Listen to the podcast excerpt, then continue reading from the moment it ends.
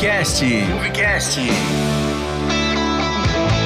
Podcast oficial do bestseries.com.br.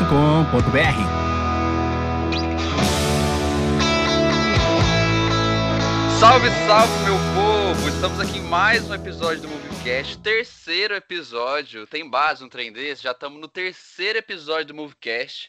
Começou esses dias, esses dias nasceu esse projeto maravilhoso que tem levado não só entretenimento para as pessoas que nos ouvem, mas também educação. Esse podcast hoje ele tá para lá de especial. Hoje a gente tá, vai falar de um assunto muito importante, muito recorrente também, e que tem sido amplamente muito pesquisado, muito assistido também, que é o filme 365 Dias, né? O novo filme da, da Netflix.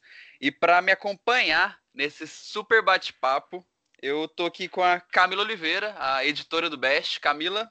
E aí, gente, tudo bem? Ai, feliz demais estar mais um programa aqui. Terceiro já, hein, Beni? Nossa, só sucesso Terceiro. agora. Não, mas só comentando uma coisa, ele não é um filme da Netflix, original da, da Netflix. Ele só ganhou essa expansão toda no mundo devido à Netflix. Mas ele é um filme polonês. Uh, não me recordo agora qual é o estúdio mas ele só foi apresentado no mundo pela Netflix. Maravilhoso. Vocês estão entendendo por que, que a Camila, além de ser editora do Best, ela é nossa assessora técnica, né? ela, ela salva a gente nesse, nesse, nessas gafes, assim. E para dividir aqui essa apresentação com a gente, a Jaque Costa, que é a produtora do Best. Olá, gente, tudo bem? É uma honra fazer parte de mais um programa. Ainda mais o terceiro, né? Estamos aí sobrevivendo e trazendo conteúdo de qualidade para todos. É, se a gente for, for pensar no, no, todo, o Movecast está fazendo um mês, porque a gente, já, a gente publicou a primeira semana o piloto. Publicou o primeiro e o segundo nas outras duas semanas, então a gente já está em um mês.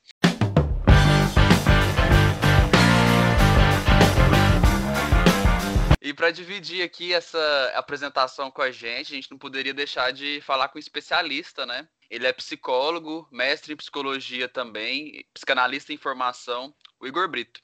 Boa noite.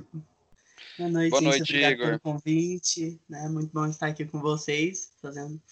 Né? Obrigado também pelo espaço, por poder ter escrito os dois textos, né? Que, que eu achei bem legal, foi uma experiência bem diferente para mim escrever sobre isso, né? E rendeu muito, estamos aqui hoje. Rendeu muito, rendeu muito. Inclusive, acho importante pontuar aqui que os dois artigos de 365 dias são os dois artigos mais bem ranqueados do portal Best Sellers. Parabéns, Igor. Valeu. É, é só uma, um, um parênteses, é mestrando ainda, né? Não é mestre. Eu falei mestre? Um, um, dia chega. ah, me perdoa, tá mestrando. Gente, mas a, a pergunta que fica: a, esse filme se tornou tão popular devido às cenas eróticas, uh, porque roteiro não foi. Uh, eu acho que ganhou muito esse áudio, né, devido a, a todas as cenas quentes uh, que foram retratadas no filme, né? É, olha, eu fiz aqui, eu fiz aqui uma tabela para falar com vocês hoje. Eu fiz aqui de prós e contras. Assim, a de contras, ela tá cinco vezes mais que a de prós, mas tudo bem, vamos, você vamos... Você, você achou algum pró? Eu achei dois. Achei dois. Gente, uma curiosidade. Eu tava pesquisando sobre o filme, porque eu gosto muito de conhecer a, roteiro, diretores do, do filme, né? Acredita que, além do livro ser escrito por uma mulher, o filme foi dirigido por duas pessoas, um homem e uma mulher, e o roteiro também teve participação de mulher. Gente, eu fico pensando o que, que deram na cabeça dessas mulheres para aceitar um livro desse, um filme desse teor, retratando a mulher daquela maneira. É, então, a questão das mulheres, inclusive, está aqui na minha listinha de prós, mas eu vou querer que o Igor fale um pouco mais com a gente sobre isso. Você já, o que, que você achou do filme? Olha, no caso, eu achei o filme ruim, porque por toda a visão que ele traz, é, ele rebaixa a mulher, ele enaltece o homem, e também, pelas minhas pesquisas que eu estava fazendo, é, o personagem Máximo, ele tem fã-clube, e a Laura não. Apesar do filme ser... Sim, apesar do filme ele ser, assim, né, ficou famoso ficou no top 10 da Netflix aí durante um bom, uns bons dias.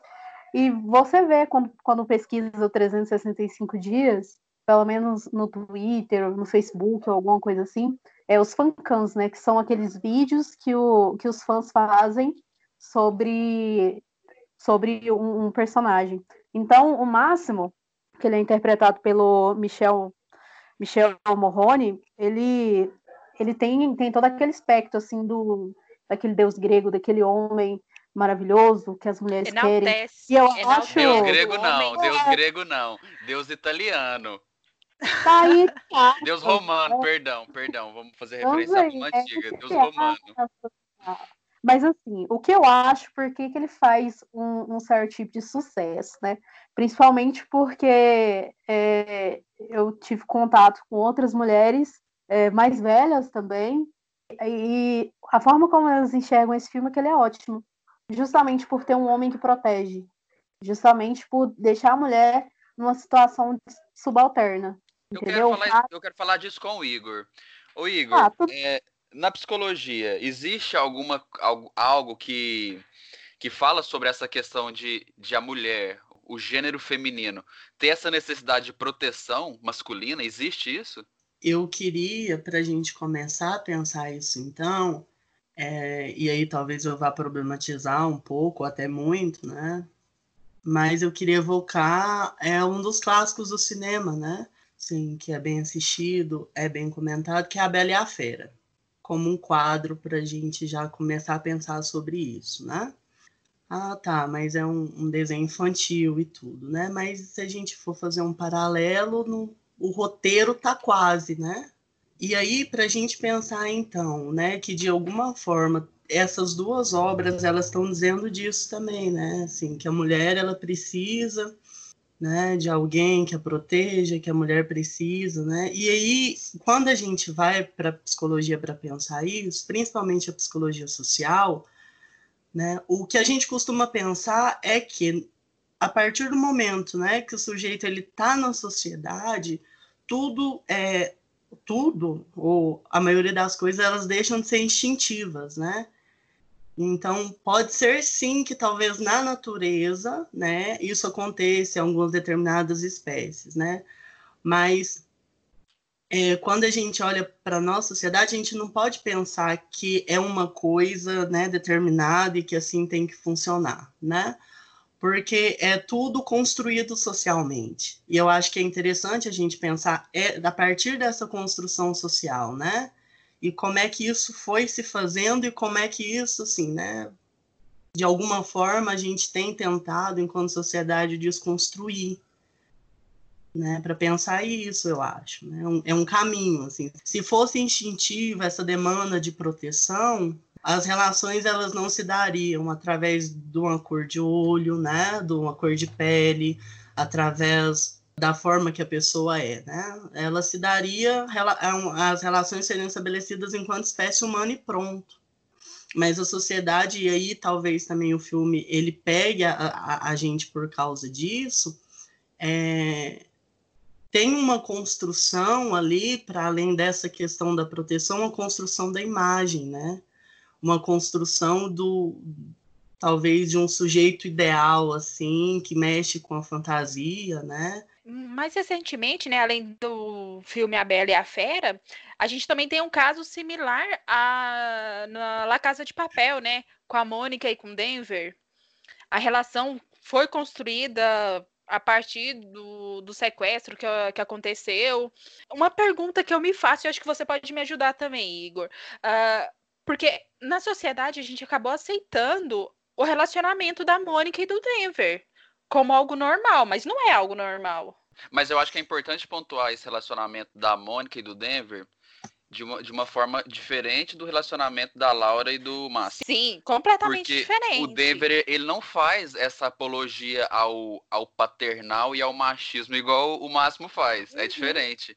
e o Sim, Denver, sim. inclusive, a gente pode colocar ele na cadeia dos comunistas, como é conhecido quem vai contra o sistema hoje, né? E é Uhum. importante a gente deixar claro isso também. Igor, contigo.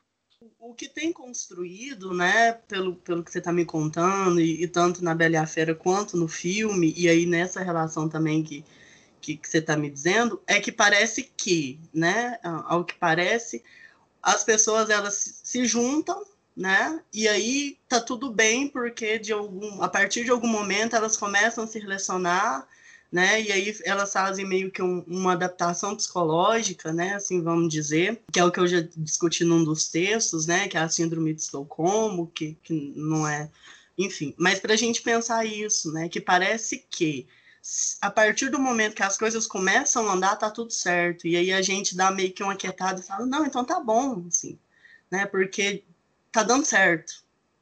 É, e aí a, a gente, a gente acaba aceitando aquilo como exatamente, normal, né? Exatamente, porque tipo assim, ah, não, mas ela desistiu de fugir, sabe? Então tá tudo certo. E aí a gente tem que se questionar, né? Por que, que ela desiste de fugir, assim? Por que, que tem um monte de gente presa nessas relações abusivas, nessas relações tóxicas, né? Tem um monte de gente que não consegue se, sa sair disso, se desvencilhar disso, né? É uma questão interessante nem sempre, né? Porque estão juntos ou porque tá dando certo, realmente tá dando certo. Outro problema do filme também é a questão da romantização do sequestro. A romantização da agressão verbal, do poder que o personagem exerce sobre a menina. É, e é uma coisa que volta, né? E tá bem conversado, assim, com a questão é, que você que, que a gente abre falando, né, sobre a questão da, da proteção, né, porque tudo que é construído na trama, assim, para a gente assistir, parece que ele é o homem, né? Ele tem uma posição social e aí, tipo, o que fica meio assim é que tá, tanto faz que é uma posição social de a, a partir do, né, da máfia. Ele tem uma posição social ok, ele tem um dinheiro, né? Ele, então, assim, vai construindo. É como se ele fosse realmente, né? ocupasse esse lugar, né? Dessa, dessa coisa patriarcal, né? E ela, a moça que precisa ser protegida e precisa ser cuidada, né? É, inclusive mostra uh, isso e essa filme, questão... né? A questão de ela de ser cuidada é, mostra alguma coisa no sentido de ela ter um problema no coração. Isso não é muito Exatamente. bem mas fala que ela tem esse problema no coração, e, dando, dando a entender isso, né? Sim. Uma outra coisa que eu ia abordar também, trazendo mais para o cinema, para fotografia, é a questão da filmagem. Como é que é feita a filmagem tanto de um uhum. personagem quanto de outro. O máximo é sempre apresentado de baixo para cima, como grande, como Sim. perfeito, e ela ao contrário a, a, film, a gravação é sempre feita de cima para baixo. Inclusive, a gente quase vê o rosto dela no, no filme. Você pode reparar nas cenas que o rosto da Laura ele não é muito bem evidenciado igual o rosto do Máximo. A visão do rosto dela é mais, é mais focada quando vai mostrar tipo como se ela sentisse um desejo, como se ela tivesse ok com aquela situação, ou no momento que ela quisesse instigar ao máximo. É aí aonde a câmera foca não só no rosto dela, mas também no artifício que ela usa como corpo. E aí eu queria retornar também uma questão que o, o Igor falou, né, sobre essa construção social. E aí eu queria é, parafrasear, parafrasear a Simone de Beauvoir, né, que é uma, uma feminista e tal, que é importante para os estudos de, de, de construção é, social dos papéis de gênero. Quando ela fala que ninguém nasce mulher, torna-se mulher, ela fala justamente isso também sobre é, aonde as mulheres cabem é, dentro da sociedade. Porque o filme, é, além de ter é, essa história, ele coloca, ele escreve muito bem qual papel, qual papel que a mulher ela tem que, tem, tem que ter. É aquele papel de servir aos prazeres do homem, até um, um certo momento instigar para que seja interessante, mas sempre de submissão além do fato dela ser, dela ser escravizada e tal, é, ela tem esse, esse, problema de coração que ela tem, é mais um, uma forma de mostrar o tanto que ela é dependente, não só do máximo, mas também do, do primeiro namorado que a desprezava. É, é, ela é uma mulher bonita e estava com um cara ruim, um cara que era ruim de sexo, e assim, né, que, que faz entender de acordo com, com as primeiras cenas. E assim, é construído toda nessa questão. O máximo é aquele o homem, o macho alfa. o filme, além de trazer essa questão que o, que o Igor falou sobre a síndrome de Estocolmo, também ele reforça os papéis de gênero e coloca as mulheres em papéis de paternidade. Além também que o filme esqueceu que existe pessoas negras, né? Só, só existem pessoas brancas lá na Itália. Ah, mas aí a gente entrou num ponto importante que eu acho que eu já posso para minha lista de prós e contras. de prós do filme, vou deixar claro para vocês que é aquela questão que a Camila falou justamente da de mulheres à frente da, da produção em roteiro. Ok, a gente tem que reconhecer, é representativo. É representativo. E a questão Mas, do cenário... até certo ponto, né? Porque uh, eu não gostaria de ter meu nome veiculado a um filme desse. Poxa, Camila, pesado, hein? Não, pesado não, mas é real, porque, gente, é um filme que. Eu vou até comentar algo aqui. Eu fui enganada nos cinco primeiros minutos de filme, tá? Eu achei que iriam retratar a mulher e o homem de igual para igual, em posições importantes. Aí passou os cinco primeiros minutos, destruiu minha fantasia Camila, de perfeição. realmente, você chegou num ponto importante. Vocês viram que profissionalmente ela foi de, tipo, ela tava no topo, assim, da profissão dela, e aí de repente ela passa a virar a Amélia, assim. Nada contra quem, quem gosta de, de viver, Sim. tipo, quem gosta mas... de quem vive assim, mas vocês me entendem, né? Não quero parecer preconceituoso. Não, mas, mas sim. Porque ela era uma, é uma mulher resolvida profissionalmente, tinha um cargo bom na, na empresa, ela era imponente uh, à mesa, aí isso acabou ali na, nos primeiros minutos de filme. É, mas você falou uma coisa importante aqui logo no início, foi a questão do, do cenário do filme. A fotografia do filme é maravilhosa.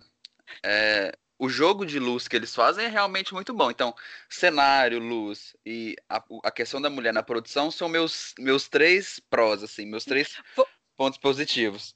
Vou comentar algo também uh, em relação a algumas cenas que foram feitas no filme, que são aquelas imagens aéreas, grandes planos, é, monumentos lindos, tudo isso para tentar trazer uma ideia mais glamurosa para o filme, uh, contrapondo a, ao roteiro.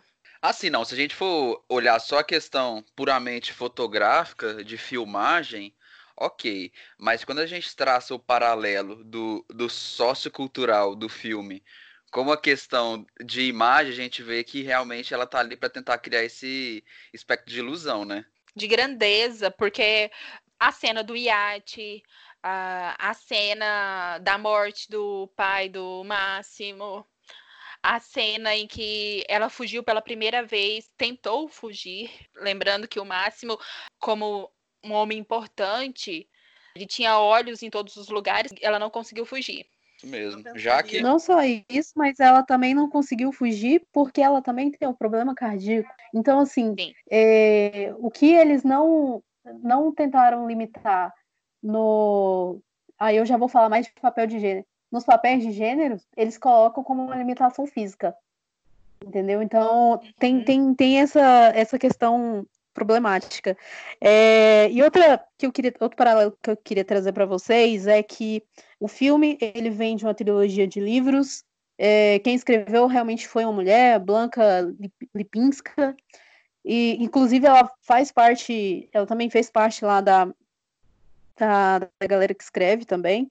Do roteiro. E, é, que escreve o roteiro. Inclusive, vão filmar uma segunda parte. Foi o, confirmado o... essa semana a sequência, né? Isso. O ator que, pra que interpreta nossa o alegria. ele isso. Ou para nossa então, tristeza, né? Porque é, aí que, que acontece? O segundo filme é ainda pior do que o primeiro. Não, o segundo e o terceiro. Porque o segundo livro, ela é sequestrada de novo pelo mafioso rival. E se apaixona e pelo novo sequestrador. Sim. E Mas no terceiro ela livro, não morreu, não? Termina. Não. não. No primeiro livro, termina com, com ela feliz, ela casou, e o segundo livro começa com, com a lua de mel. E aí é nessa, nesse ápice de felicidade aí que, que a gente pode colocar muitas aspas nessa felicidade. É, ela é sequestrada de novo e acaba se apaixonando pelo, pelo outro mafioso. E no terceiro livro, ela não termina com o Máximo, ela termina com o segundo mafioso. E é, é, é, é esse tipo de confusão, sabe? A, a, a escritora ela coloca toda uh, todo o livro, né, toda toda a sua escritura é, em volta de violência e uma falsa uma falsa realidade assim. Não, Jaque, mas ó, tem gosto para tudo. Tem é, gente que gosta uma... dos hippies, tem gente que gosta do, dos mafiosos. É. Assim, uma, é, uma questão que eu acho interessante também a gente pensar, igual, e, e, eu já comentei isso também, é que a gente tem que pensar muito qual que é a intenção do autor, né? Assim, ao, ao fazer esses movimentos, tanto na escrita quanto no, no, no, no cinema, né? Enfim, qualquer arte eu acho que, que, que a gente tem que questionar para a gente conseguir chegar a um denominador comum se o negócio é bom ou ruim, né? E, e, e, pensar também de que lugar que a gente está falando, né? Quando a gente pensa que, que o filme é bom ou que o filme é ruim, né? Então, a gente consegue é, problematizar, e a gente já problematizou aqui várias coisas, e uma coisa muito interessante que a gente problematizou aqui é a questão da imagem, né? Que é a, que em algum momento a beleza do filme, a beleza do cenário, a beleza, né? Ela se confunde. E aí eu vou pôr aspas aqui, porque a beleza é um conceito extremamente subjetivo, né? E apesar de ser subjetivo, não deixa de ser um conceito socialmente construído, e é muito importante a gente sempre lembrar disso, com a beleza do protagonista, né? Com a beleza dos corpos, né? E, é, e é ali que o, que o filme joga o tempo todo, né? E é ali que tem um, uma captura e a gente fica assistindo aquilo, esperando para ver o que, que vai acontecer, o que, que vai acontecer, o que, que vai acontecer, né? Então, assim, e, e aí, para além disso, é pensar subjetivamente como é que, que fica, né? Nesse caso, é, o, o psíquico dessa mulher, né? Que tem um problema do coração, que teve uma relação problemática, e aí, de repente, ela né, termina com. é sequestrada, né? E aí ela não vê, não, não consegue fugir, enfim, né? E aí vamos ver o que que vai vir, né, para a gente pensar isso para além, assim, né? O que que vai acontecer é, como é que vai funcionar esse movimento dela ser sequestrada de novo, assim? Né? Como é que como é que como é, como é que vai ser essa dinâmica, assim? Deixa eu Porque só abrir um parêntese aqui. Essa questão de ser sequestrada de novo, eu inclusive conheço histórias de duas pessoas que foram sequestradas duas vezes. Não bastava ser sequestrada a primeira vez, foi sequestrada Sim, exatamente. Então, assim, é, e, e, e, qual que é a intenção, né, para a gente pensar isso? Mas o que está posto para a gente aqui, e aí a gente restringindo o primeiro filme, é para a gente pensar exatamente isso, assim, né? E, e, e, e como nós, em nossa subjetividade de formas diferentes, a gente é é roubado, assim, a gente é impedido de fazer nossas coisas, né? E como é que a gente lidar com a falta o tempo todo, é interessante a gente pensar isso. Porque, embora os dois tenham no final, e aí tem até uma declaração de amor, né? A gente não pode esquecer disso, assim. É uma declaração de amor né, que não salta os olhos, não é nenhuma declaração de amor hollywoodiana, mas tem, né? E, ah, aquela cena do banheiro? É essa do banheiro e tem uma cena dela também, né? Que ela diz: Eu não preciso de 365 dias, né? Eu te uhum. amo. Né? Sim, então é, ama, mas, mas as emoções, doutor, né? O que é amor? Me fala. Sim, né? Porque a gente pensa no amor, né? E aí tem a, a, a lacaniana, né? E, e o, o, o, Lacan e o Freud, que é o que eu mais uso assim, né? O Lacan tenta, vai, vai falar disso na transferência, a partir do Freud e tudo, e aí chega, né, numa frase que é bastante conhecida até, né, que amar é dar o que não se tem a alguém que não quer. Para a gente pensar que o amor é uma, é uma coisa que diz, né, de um ideal nosso, né, de uma projeção do nosso ideal na outra pessoa. E o filme faz um jogo com, com isso, né, e aí mistura é, essa relação abusiva com o poder que o Máximo tem socialmente e financeiramente, né, com o sexo e até chegar lá no amor. Então parece que é, que é são esses os pilares, né? Assim, para se construir uma relação legal. E que é um erro, né?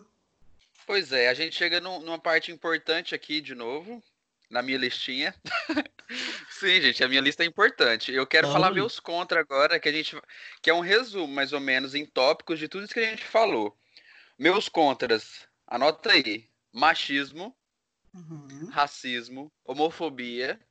Só que aí, aqui na homofobia, eu acho importante a gente deixar claro, não é a homofobia no sentido de discriminatória mas sim a falta de representatividade. Então é sim. é importante, eu deixei isso aqui em aberto no sentido assim, não é que o filme é homofóbico, ele só não tem representatividade, entendeu? Tem também a questão da gordofobia, né? A gente já conversou sobre isso em outras oportunidades, né, Igor? Sim, sim, né? Porque e é uma coisa que, que o filme marca, né? Assim, é o, ela trocou o cara o cara gordo por um cara sem nenhuma gordura no corpo, né? Ela diz Exatamente. isso, é uma coisa que o, que o filme sublinha, assim. É por isso que eu, que eu fiz chocado. questão de ressaltar a questão da imagem, né? Como é que a imagem, de alguma forma, ela chega na frente, assim, né? É, em vários momentos ela exalta a beleza do Máximo, né? Exatamente. Mesmo quando, no início ainda, quando ela não aceita que ela foi sequestrada, que ela não quer ficar lá, que ela quer fugir, mesmo assim, ela exalta a beleza dele um jogo da imagem ali, né? Que, que, que aí eu, o que a gente pode até pensar em estender um pouco para a questão do voyeurismo, né? Que é esse jogo da observação, esse jogo especular, assim, né? Onde ela também, em algum momento, né? Talvez pela condição que ela se encontra, ela começa a jogar com o próprio corpo, né? Então, ela começa a entrar né, nesse nesse lugar, né, do, do se exibir, ser vista, e aí isso vai se desdobrando, né? Mas essa questão da imagem é uma questão que está muito presente no filme. É verdade. E eu tenho mais dois itens aqui na minha lista, que é a questão do. Uh, o que seria, já que me ajuda aqui, o que seria o inverso do feminismo. É porque eu sinto que esse filme, na verdade, ele, ele pega ali tudo que a gente aprendeu de feminismo, embola tudo, joga fora e põe fogo ainda, sabe? Ainda Olha, volta para conferir caso... se, foi, o, se o serviço foi bem feito. Exatamente. no caso, não é. Ali eu não vejo o inverso de feminismo, ali eu vejo o machismo na sua forma bem básica, uhum. que é o uhum. homem em cima da mulher. Porque o contrário de feminismo, assim, bem entre aspas mesmo, seria o femismo, que seria colocar a mulher em cima do homem, que seria o contrário do machismo. Porque o feminismo, ele é ele visa a, a, a igualdade do gênero, entendeu? Ele visa colocar a mulher e o homem assim em par de igualdade, nenhum nenhum acima do outro, seja é, em aspectos econômicos, trabalhistas, sociais.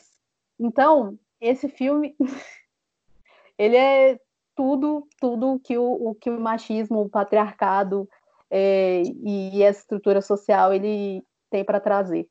Que é o homem no topo, mesmo que fazendo atividades escusas, o, o máximo sendo um, um mafioso, e colocando uma mulher, né, que começa nos cinco minutos de filme como uma mulher imponente, mas no fim termina com aquilo, sabe?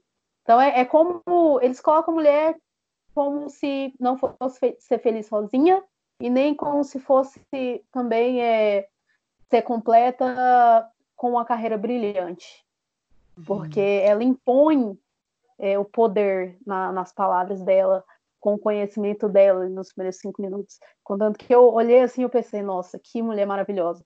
Então, eu fui traída pela, pelos primeiros cinco minutos, assim como a Camila.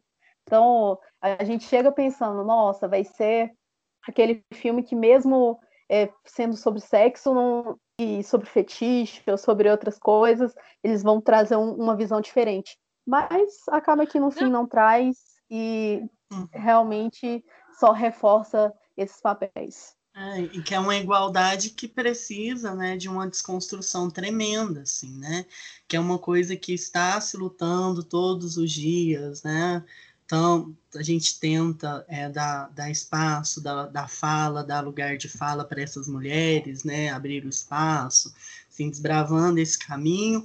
E aí, de repente a gente lidar com uma coisa que vai totalmente com, com isso que a gente está discutindo, e, e, talvez o que assuste mais para gente, e aí talvez eu esteja falando do meu lugar mesmo, assim, enquanto estudante, né, enquanto psicólogo, é, enquanto apreciador da arte também, porque tem esse atravessamento, que é a gente sair lá fora, né, e aí lá fora no mundo, né, no mundo real, não no mundo das artes, a gente sair lá fora e ver o quanto né, essa relação, essa construção, ela tem sido exaltada. Assim. Exaltada ao pé da letra, não exaltada como um fetiche, onde a gente combina com o outro a forma que eu quero, a forma que eu gosto, né, a forma como que eu acho legal, mas exaltada de uma maneira que é assim que tem que ser e assim será e assim faremos, né? E o que é muito perigoso. Incrível. Gente, o último da minha lista aqui ele, eu não sei se vocês vão concordar, mas eu acho que o filme faz uma certa apologia ao crime. Eu sei que estamos em, em tempos subversivos, mas eu acho que o filme faz essa certa apologia ao crime e falo mais, a milícias. O que, que vocês acham disso? Olha, eu concordo com você, Ben, porque no momento em que eles colocaram o Máximo como um perfeito, um deus grego, enfim, um deus romano, né? Como você bem disse, Benny, eles meio que colocam esse trabalho dele como correto, como certo. Eles, em momento algum, uh, tipo, colocam uma dificuldade em falar que o que ele está fazendo é errado. É, inclusive tem uma tem morte ali no filme, né? E eles tratam isso com tipo a maior naturalidade, sim. Apesar de que é, outros filmes também tratam a questão da morte com naturalidade, mas eu, eu senti especial isso nesse filme, assim, em toda a questão do roteiro, sabe? Ficou, essa parte foi, foi bem difícil para mim também. Acho Bom, que talvez faz parte da construção também, né? Assim, de que o, o, o, todo fálico, né? E aí eu vou fazer uma piadinha. Né? O todo fálico máximo é para pôr a cereja no bolo, né, além do dinheiro, do corpo bonito e da posição social legal, ele tem que ter poder sobre a vida das outras pessoas. Que é o que está bem marcado no filme, inclusive, né, desde o sequestro. Assim. É, que o, que, o, que o, ele exerce um poder sobre o outro o tempo todo. Né? Não um poder de delegação, mas um poder, inclusive, de dar e de tirar a vida. É verdade, isso faz é, muito eu sentido. Eu pensando assim de uma forma assim de, sei lá, vamos, sei lá, vamos normalizar ou naturalizar as milícias e tal. Eu não vejo tanto assim nessa questão, mas fazendo um paralelo é, também como no, no sexo, mas não tanto no social. Por exemplo, o que é proibido é gostoso entendeu? Então, tipo assim, ele é um objeto de, de desejo, ele é um, um, objeto proibido desde a da sua atuação na sociedade, mas não acho que ele naturalize isso. E nem é tanto assim um, uma questão de ir contra o sistema, até porque é, ele, como mafioso, quando ele vai lá e paga a polícia para ela não, não conseguir fugir, ele só mostra também é, como, como funciona a corrupção no sistema capitalista, entendeu? Sim. Então, eu não vejo tanto essa naturalização assim da milícia, mas essa construção de, do perigo, é, do sexo, e do, do que é para ser. É, é como se fosse um, um certo tipo de provocação e, e, e, proteção que ele pode dar. É, um, é uma falsa uma falsa percepção ali que, que, ela, que ela tem de cuidado depois que ela vê, que, que ela percebe, entre aspas, né, que ela, que ela tá amando ele. Perfeito. Gente, mais alguma pontuação? Bom, acho que vamos chegar aí na finalização dele. fazer mais é, um, um, convite, né? Um, fazer um, uma instigação aí para outras pessoas, não só sobre essa obra, mas também como 50 Tons de Cinza, ou também é, pensar sobre a relação do sexo e a sociedade como ela se dá. Sim, e repensar o papel do homem e da mulher na sociedade, né? Sim, eu continuo, eu, eu acho que eu sustento a minha posição de dizer que é um filme que não enche os olhos, assim, apesar de tudo e com tudo, mas que é um filme muito legal para a gente pensar a construção social, né?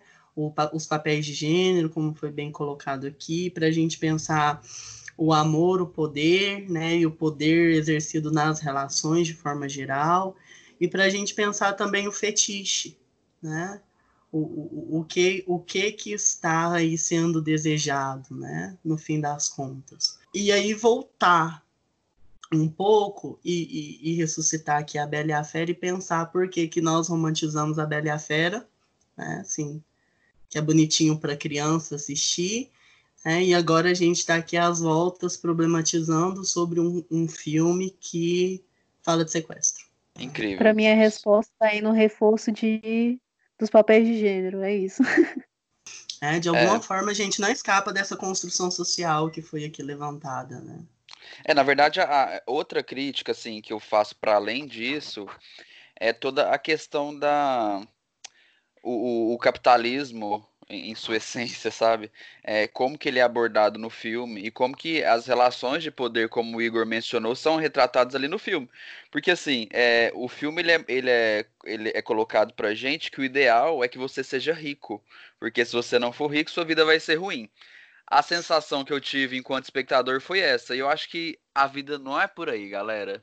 Eu acho que uhum. tem mais, sabe? Sempre tem mais. E sempre falta. Segredo. Camila.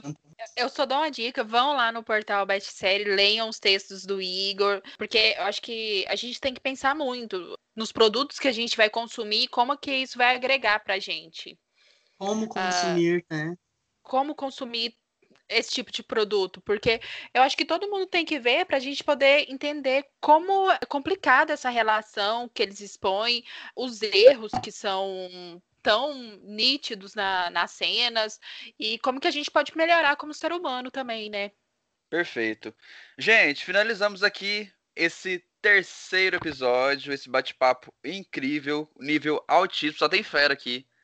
Igor, eu agradeço a participação. Eu acho que você tem Imagina, que participar obrigado. mais vezes com a gente, tá? Estou à disposição. Camila. Então é isso, gente. Beijinhos. Até a próxima. Jaque.